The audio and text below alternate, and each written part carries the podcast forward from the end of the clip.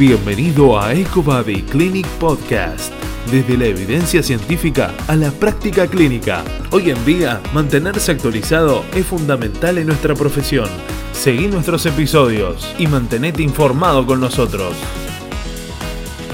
Por información acerca de cursos, tratamientos y más, accede a www.ecobodyclinic.com.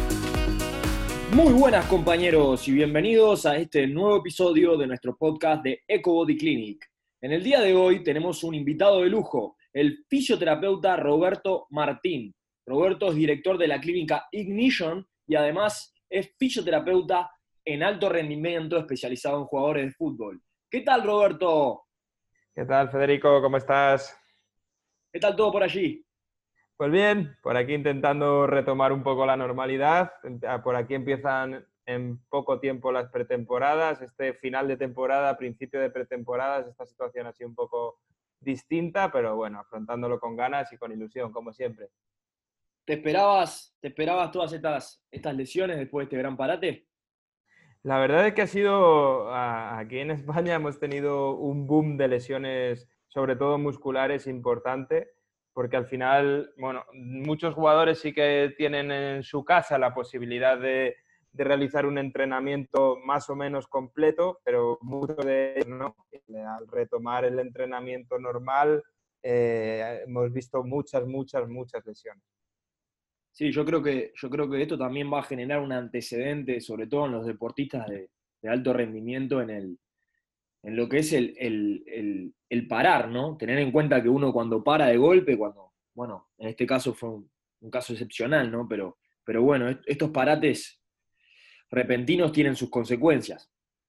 Sobre sí, el cuerpo, eh, al final, el cuerpo normalmente lo someten a un esfuerzo bastante importante y el parón de golpe nunca, nunca, nunca viene bien. Siempre hay que hacerlo todo progresivo, tanto el parar como el volver a comenzar la pretemporada. Sí, ni que hablar, ni que hablar. Más que nada lesiones musculares estás teniendo en este momento, ¿no?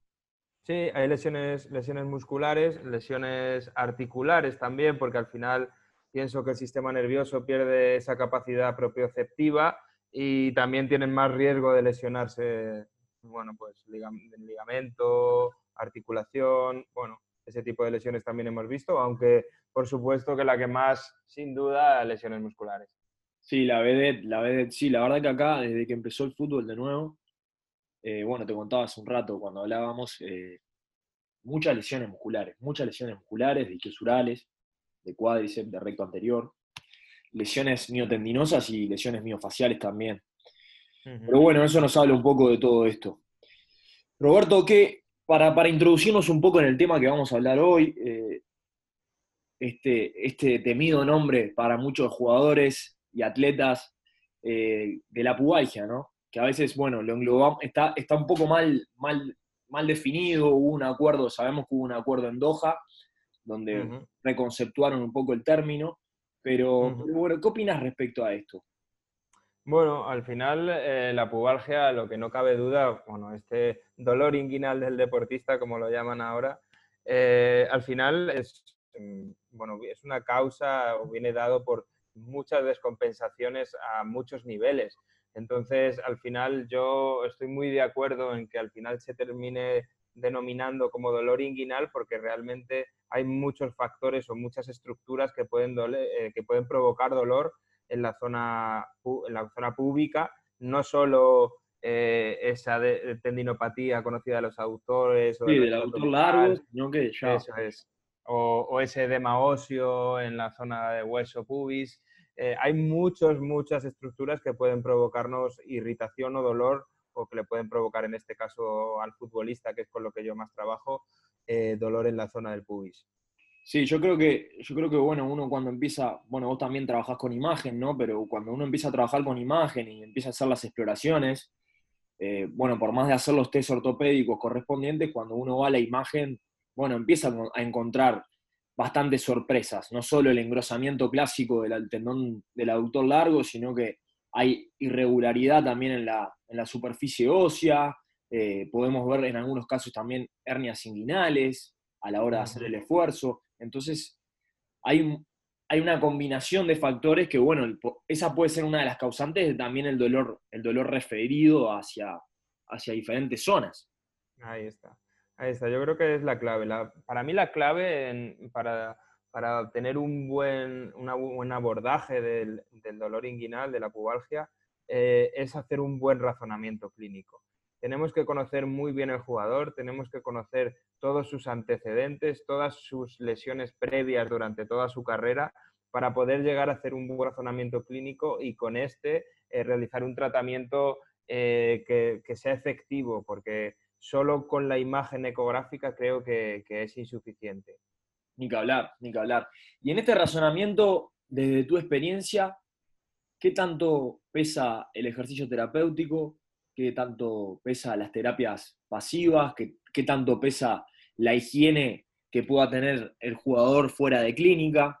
Eh, ¿cuál, cuál, es la distribución que Bueno, yo siempre, siempre pongo el ejemplo de la pirámide, de una pirámide en la que para mí la base fundamental es la parte metabólica, la parte metabólica que empieza desde que nos metemos el alimento en la boca hasta que llegan nuestras células, ¿no?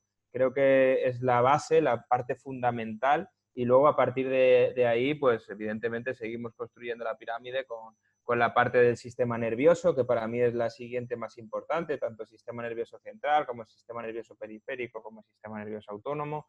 Luego la parte estructural, es el siguiente escalón desde mi punto de vista en cuanto a importancia, pues, conocer todas las estructuras que pueden provocar este dolor en la zona del, del, pubis.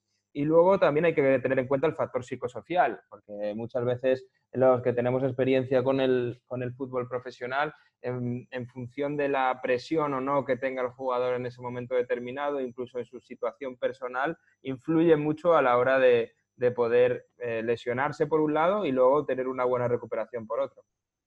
Ni que hablar, ni que hablar, ni que hablar, ni que hablar. Vos en clínica trabajás, trabajás un poco con todo, ¿no? También tenés, un, gimnasio, además de, bueno, los boxes para hacer terapias pasivas.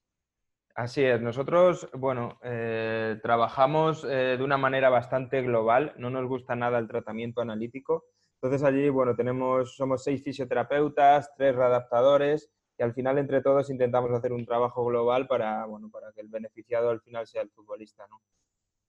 Sí, claro, claro. Y desde, desde lo que es el trabajo en camilla, más que nada, ¿cómo, cómo lo abordan? ¿Mediante fisioterapia invasiva? Hmm.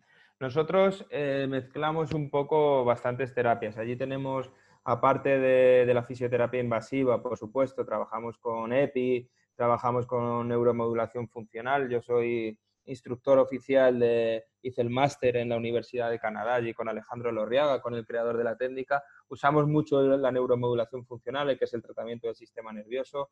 Creo que es bastante efectivo y nos está dando muy buenos resultados. Utilizamos, por supuesto, la terapia manual, el microacondicionamiento, utilizamos eh, mucha terapia manual que creo que no hay que dejarla de lado. Y bueno, por suerte tenemos mucha tecnología de la que tirar en la clínica, tenemos cámara hiperbárica, tenemos láseres de alta potencia, tenemos eh, Novotor, eh, bueno, tenemos cierta tecnología que también nos da ese pequeño impulso para, para acelerar los procesos de recuperación. Pero bueno, eh, dentro de lo que es la fisioterapia convencional, sí, lo que más utilizamos en el tratamiento de, de la pubalgia es la fisioterapia invasiva. Y el abordaje desde la fisioterapia invasiva, o en este caso vos que estás más que formado en lo que es neuromodulación funcional con Alejandro, eh, un abordaje general para pubalgia, ¿cómo lo abordas? ¿Utilizas el, nervio ilioinguinal, el hipogástrico, eh, en conjunto también con obturador, con la rama anterior y posterior? Eh, ¿Trabajas de a uno los nervios? ¿Te gusta trabajarlos en conjunto? Bueno, Vamos a ver, es una muy buena pregunta, eh, porque va encaminada mucho a, lo que hablamos siempre del razonamiento clínico. Creo que si no hacemos un buen diagnóstico funcional, eh, no vamos a tener buenos resultados.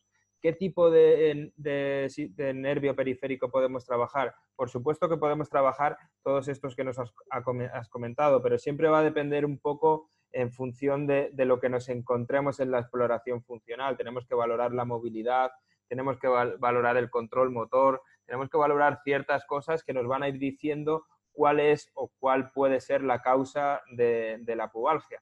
Porque sí, podemos tratar, como bien has dicho, nervio eh, pues, el hipogástrico, el podemos tratar nervio obturador, eh, la rama del nervio femoral, podemos tratar muchas estructuras que pueden aliviar lo que es la sintomatología, pero si no, si no hacemos un buen razonamiento clínico, eso simplemente va a ser un alivio sintomático y no vamos a ser capaces de recuperar la lesión. Hay muchas eh, otras eh, raíces nerviosas que pueden estar provocando eh, tensión en la zona del pubis, por ejemplo, las ramas más anteriores del nervio glúteo superior.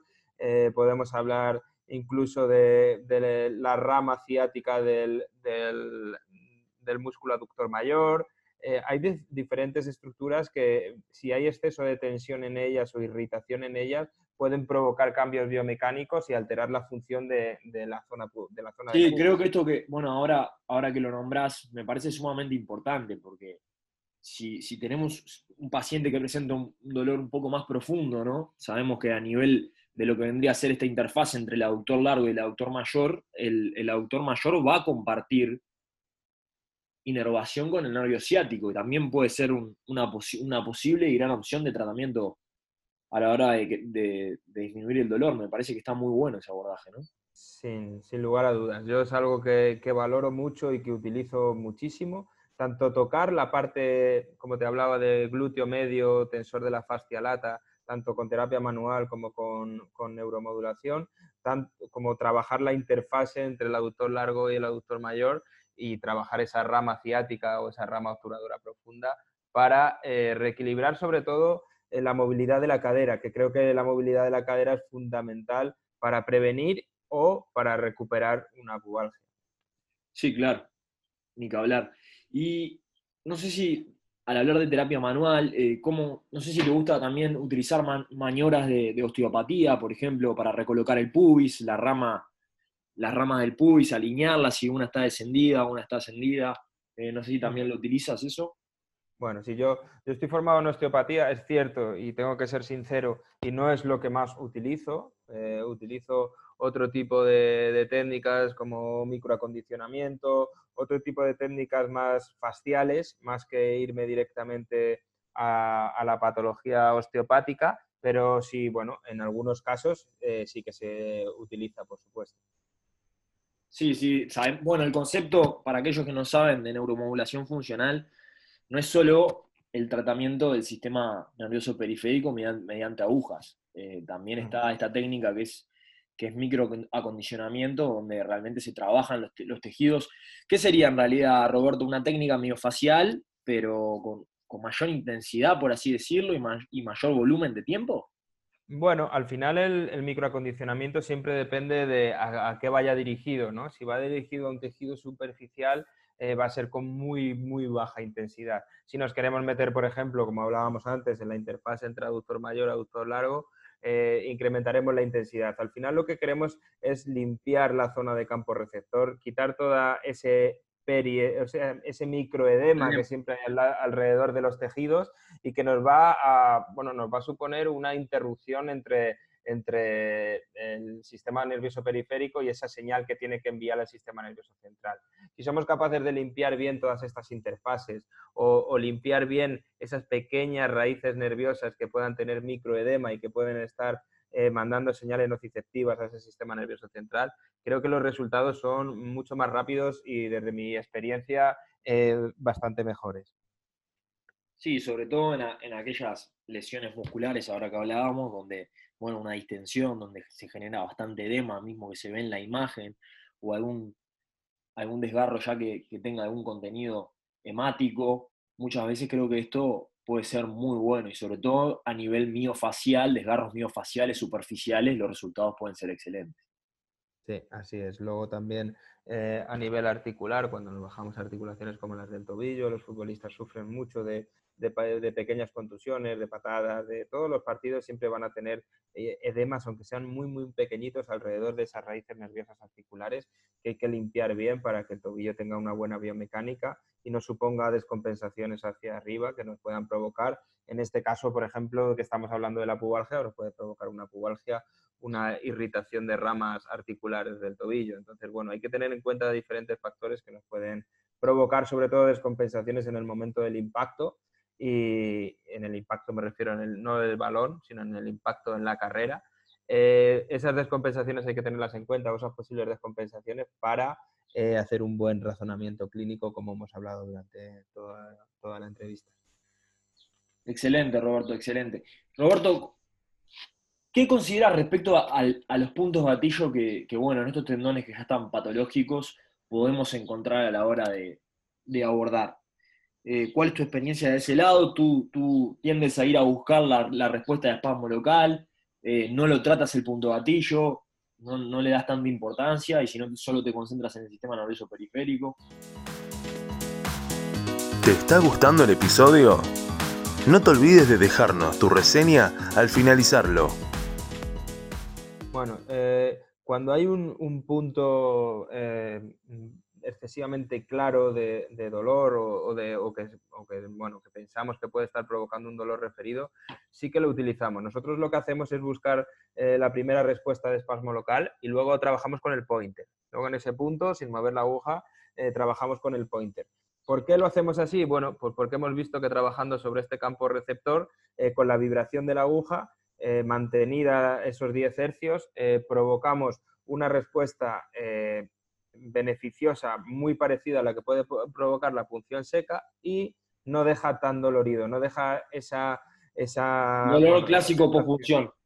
Eso, el dolor clásico post-punción que cuando trabajas con el fútbol profesional, pues al día siguiente tienen que entrenar, van a estar doloridos y bueno, es mejor intentar dejar al, al jugador lo menos dolorido dentro de lo que se puede, evidentemente, eh, posible para que al día siguiente eh, pueda seguir entrenando, pueda seguir haciendo la actividad normalmente. Sí, ni Y estos puntos gatillo, ¿dónde los sueles encontrar? Eh, me ha pasado encontrar bastantes puntos gatillo a nivel del pectinio en pacientes que tienen, que tienen bueno, tendinopatía del autor largo, hernias inguinales.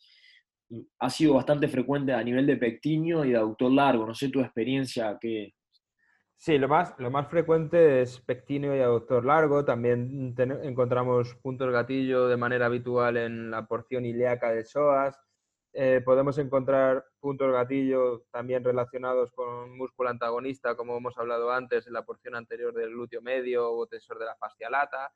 Es un poco lo, más habitual, incluso bueno, en, en la zona del oblicuo externo, oblicuo interno, en la zona del recto anterior del abdomen bueno, todas esas zonas son importantes de tenerlas en cuenta, explorarlas bien para que no, bueno, en caso de tener que trabajar sobre un punto gatillo, eh, que no se nos escape nada. Excelente. Y a la hora de hablar de, ejercicio terapéutico, ¿utilizas algún protocolo en específico? Eh, más que nada lo guías por el razonamiento clínico y no utilizas protocolos. Mm. Yo, Federico, la verdad es que eh, en esto también te voy a ser muy sincero, yo huyo mucho de los protocolos cualquier técnica, cualquier eh, eh, eh, ejercicio terapéutico, cualquier cosa que me, intente inculcar un protocolo, huyo de ello, porque al final cada pubalgia es diferente, cada futbolista es diferente, cada momento de la lesión es distinto. Entonces los protocolos creo que, que sirven, bueno, pues para hacer estudios científicos están muy bien, pero para la realidad clínica creo que el basarse en un protocolo eh, bueno, puedes tenerlo como referencia, pero siempre lo vas a adaptar y al final lo vas a tener, terminar modificando en función de cada lesión y en función de cada jugador. Claro.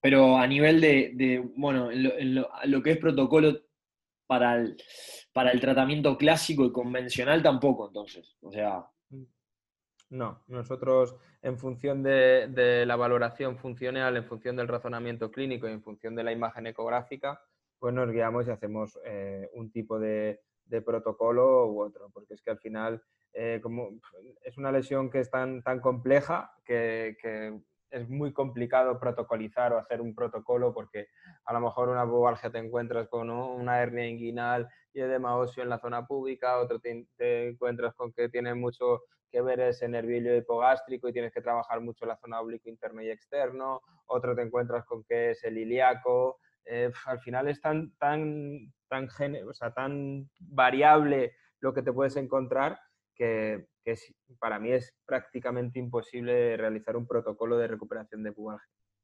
Ni que hablar. No, te lo preguntaba más que nada por el lado, viste, no sé si el protocolo de Copenhague para, para las tendinopatías de autores. Viste que hay algunos, bueno, hay algún protocolo de Holmich también por la vuelta, pero... Sí, eh, y están muy bien, ¿eh? Ojo, yo no, yo no, yo no los critico ni, ni muchísimo menos, pero yo personalmente eh, me guío por, por, el razonamiento que podamos hacer y por lo que nos podamos ir, ir encontrando, porque seguramente según vaya avanzando la recuperación iremos variando en función de, de las sensaciones. Excelente. Y a la hora de, hablar de test para, para dar el reintegro al, al equipo del jugador, volver a la, práctica normal. ¿Utilizas algún test específico, eh, por ejemplo, para valorar fuerza de aductores mediante squeeze test con dinamometría? Eh, ¿Alguna valoración funcional? Nosotros, eh, en ese sentido, realizamos, por supuesto, todo este tipo de test. Hacemos también test funcionales manuales para ver la respuesta que tiene el sistema nervioso, la rapidez de contracción que puede tener, cómo, cómo funciona ese control motor. Eh, hacemos test de apoyo monopodal eh, para ver eh, la cantidad de movilidad de, flexión dorsal del tobillo, de flexión de cadera, de que la rodilla no me la meta para adentro en ese apoyo monopodal. Bueno, hacemos diferentes test funcionales para, bueno, para que estar seguros de que el jugador pueda empezar a volver a, la práctica clínica. Creo que si no es capaz de mantener una rodilla en el plano sagital eh, sin, sin, sobre todo, meterlo hacia adentro, que es lo más habitual, es imposible que se le pueda meter al jugador ya hacer carrera, por ejemplo. No sé, ese tipo de, cosas tenemos que tenerlas en cuenta para, para no avanzar demasiado rápido. Perfecto. Y los, los controles para resetear todo este sistema nervioso una vez que vos diste, diste el alta, que ya el jugador puede comenzar a entrenar con el equipo de manera normal, ¿cada cuánto te gusta hacerlos? Resetearles el sistema nervioso periférico, verlos en consulta nuevamente? Bueno, yo, yo Federico, como, como bien sabes, eh, hago trabajos eh, de muchas horas. Yo estoy entre cuatro y seis horas con un jugador. Y hablo ya, ya estamos hablando de trabajo preventivo y de mejora del rendimiento. Yo cuando viajo con los jugadores o cuando los jugadores vienen a la consulta, eh, para un tema preventivo y de mejora del rendimiento estamos muchas horas. Entonces, eh, si estamos muchas horas, lo hacemos cada tres, cuatro semanas. Si es un futbolista que me ha venido de fuera por lo que sea y, bueno, eh, pues ahí hacemos ese tratamiento largo. Y si es un futbolista que por lo que sea está en Madrid, que es donde yo estoy, pues hacemos cada 15 días un par de horas, más o menos. Excelente. Sí, porque el tratamiento, bueno, el tratamiento multihoras es otra, otro pilar grande de lo que es este, la neuromodulación funcional, ¿no? Que creó el doctor Alejandro Lorriaga. Sí, así es. Nosotros, eh, bueno, pues eh, al principio, como nos creo que nos pasa un poco a todos, cuando escuchas ese tipo de tratamiento, dices, bueno, ¿cómo llama un poco la atención. Claro, ¿cómo va a tolerar eso un jugador? ¿Cómo va a ser? Bueno, pues al final cuando, cuando yo empecé a probar, empecé con dos horas o con tres, vi que incluso podías, si te ponías a limpiar bien todos los microedemas, podías llegar a cuatro o cinco horas sin problema. Que nadie se piense que las cuatro o seis horas el tratamiento es todo a base de agujas, ni muchísimo menos. El 70%, 60-70% del tratamiento es manual, limpiando todos esos microedemas, haciendo eh, trabajo manual, trabajo miofascial, limpiando bien todas las, todas las, eh, todas las, eh, joder, que no me sale, todas las interfaces faciales. bueno, es un trabajo largo, pero luego el futbolista al día siguiente, a los dos días, se encuentra espectacular. O sea, las sensaciones que te suelen transmitir son muy, muy, muy buenas. Sí, aparte, bueno, ni que hablar, al estar tantas horas modulando el sistema también, sí, y es mejor todavía si después se van a dormir directo, ¿no? Así es, eso tienen que, eh, tienen que hidratarse mucho durante la, durante la sesión, estamos, eh, bueno, continuamente eh, bebiendo agua, eh, intentando hidratar lo máximo posible. Esa noche, incluso los futbolistas que tienen muchos problemas con el sueño, duermen como bebés. O sea, esa misma noche duermen muy bien, suelen descansar bastante y al día siguiente, en muchos casos, y a los dos días en otros casos, las sensaciones son muy buenas. Y sobre todo al final, la suerte que hemos tenido, que que en la mayoría de los casos el feedback ha sido del propio entrenador, de decirle sin saber que lo han tratado, porque al final muchos desconocen que se tratan fuera, claro, eh, sin saber que lo han tratado fuera, decirle, oye, ¿qué, ¿qué, has hecho? Porque has hecho un entrenamiento espectacular, estás más rápido, estás más ágil, estás más ligero. Eh, el propio entrenador les ha dado ese feedback sin saber absolutamente nada, porque al final, bueno, el jugador puede sentirse de una manera o de otra, pero si desde fuera también se aprecia, pues bueno, creo que es algo para darle mayor importancia a este tipo de trabajo. No, y además hay una, modulación increíble del autónomo, ¿no? Totalmente, totalmente. Al final, el sistema nervioso simpático, sobre todo la parte simpática, a mí me parece fundamental tratarla y, creo que le, le, metes un estímulo bastante, bastante importante. Sí, sí, creo que desde ese lado, a nivel del autónomo, el simpático, hay, hay una, gran influencia. Y hablando un poco de esto, ¿has probado o utilizas lo que es la neuromodulación no invasiva, que, hay varios colegas hoy en día que la están utilizando allí en España, eh, con NESA? Yo en, la clínica no la tengo, o sea, no la tengo, la he probado varias veces. Eh, me parece una tecnología bastante útil, pero que por el tipo de, tiempo, por el tiempo que tienen que estar eh, con ello puesto, a mí no me encaja en la clínica porque yo voy, eh, bueno, tengo cinco salas para mí, voy mucho más rápido, al final es algo mm, más complejo que no me da para, poder meterlo en la clínica, pero sí muchos de mis jugadores que trato habitualmente profesionales eh, lo tienen ellos en casa. Claro. ¿Y qué resultados has visto? Bien, bien, bien, bastante, bastante bien. Algunos te comentan eh, que tienen, bueno, que notan más, mejor recuperación después de los entrenamientos, otros te comentan que para pequeñas eh, molestias musculares les va bien. Eh, bueno, cada uno para, para, para, un tipo de cosas. Yo también los que lo han probado para, para problemas del sueño, es cierto que eran futbolistas que duermen muy mal, que son casos muy complejos y entiendo que quizás no le han dado la oportunidad suficiente al equipo o no, no, lo han hecho de manera demasiado continuada y al final quizás por eso no han encontrado los resultados óptimos. Pero bueno, eh, todos los que trabajan con tecnología en esa hablan de pacientes no deportistas de élite que sí que les va bien para problemas o trastornos del sueño. Sí, he escuchado eso también, he escuchado. He escuchado. Yo los casos de futbolistas profesionales, Federico, como tú también conoces, es que es muy complejo, es que hay demasiado factor psicosocial y creo que al final, eh, bueno, pues ahí para este tipo de tecnología, pues a lo mejor es demasiado, demasiado problema como para, que pongan el aparato y de repente duerman bien. Creo que la presión eh, eh, mediática, todo es algo bastante, bastante complejo. Sí, ni que hablar, ni que hablar, ni que hablar.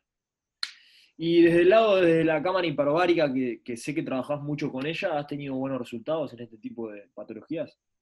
Para mí la cámara hiperbárica, eh, en cuanto a tecnología, es eh, lo, mejor. O sea, lo mejor que yo he probado. Creo que he probado prácticamente todo y creo que es, eh, a mí me gusta mucho todo, todo lo que haga un trabajo global sobre todo el cuerpo y creo que la cámara hiperbárica es, es uno de ellos y a mí me ha dado unos resultados espectaculares. En el tema de la pubalgia, por ejemplo, en esos edemas óseos de las ínfisis que no se, no se recuperan, que incluso con infiltración de corticoide eh, eh, hecha en quirófano no, no terminan de recuperarse, la cámara hiperbárica nos ha dado unos resultados espectaculares.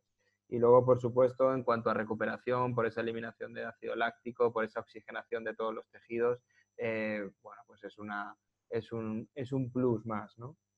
¿Y hay adherencia por parte de los pacientes a hacerla? Sin ninguna duda. Cuando ven los resultados, nosotros tenemos muchísimas resonancias antes y después. Eh, los pacientes le, bueno, les pedimos que se haga una resonancia antes, en casos de que evidentemente de ser un deportista profesional y que pueda hacerlo, y, resonancias después. Y, la verdad es que los resultados son tan buenos que al final eh, el tratamiento genera, genera bastante adherencia.